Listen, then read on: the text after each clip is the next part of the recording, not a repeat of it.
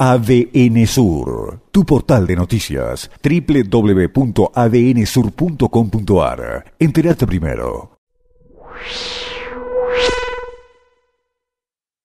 Un nuevo paso se dio ayer en el lento avance de la causa de emergencia climática que investiga las irregularidades cometidas durante precisamente la inundación, la catástrofe sufrida por Comodoro Rivadavia en el año 2017.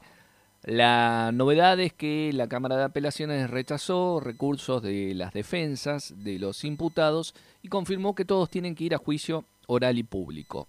Ahora, esto implica el lanzamiento de una carrera que ya está iniciada, están corriendo plazos porque recordemos que una resolución anterior eh, denegó la posibilidad de ampliar el plazo de investigación a cinco años y ya está vencido el plazo razonable de tres años que eh, dispone el Código Procesal, por lo cual de aquí a seis meses, para hacerla corta, si no hay juicio con sentencia y por lo menos una revisión de esa eventual sentencia condenatoria, la causa quedará definitivamente archivada. Es decir, de acá a fin de año, poco antes de finalizar este año, si no se realiza el juicio, insisto, con sentencia y la eh, conformidad de una instancia superior que revise eventuales penas eh, de prisión en caso de que hubiera sentencia condenatoria, directamente todo quedará en la nada ese plazo está corriendo, podríamos decir que es una carrera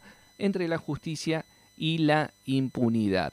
Es un partido más lento, este que se está jugando, digo más lento en comparación al partido que estamos esperando para el próximo sábado con la final de Argentina-Brasil, pero es igualmente interesante, sobre todo para aquellos vecinos de Comodoro Rivadavia que perdieron mucho de lo poco que tenían tapado por el barro y el agua en aquella catástrofe, mientras funcionarios y algunos comerciantes de la zona del valle aprovechaban a hacer una diferencia, aprovechaban a llenar un poco más sus bolsillos a costa de la desgracia que sufría la gente aquí en el sur de la provincia. Estaremos atentos, la carrera está lanzada. ¿Ganará la impunidad o habrá algo de justicia?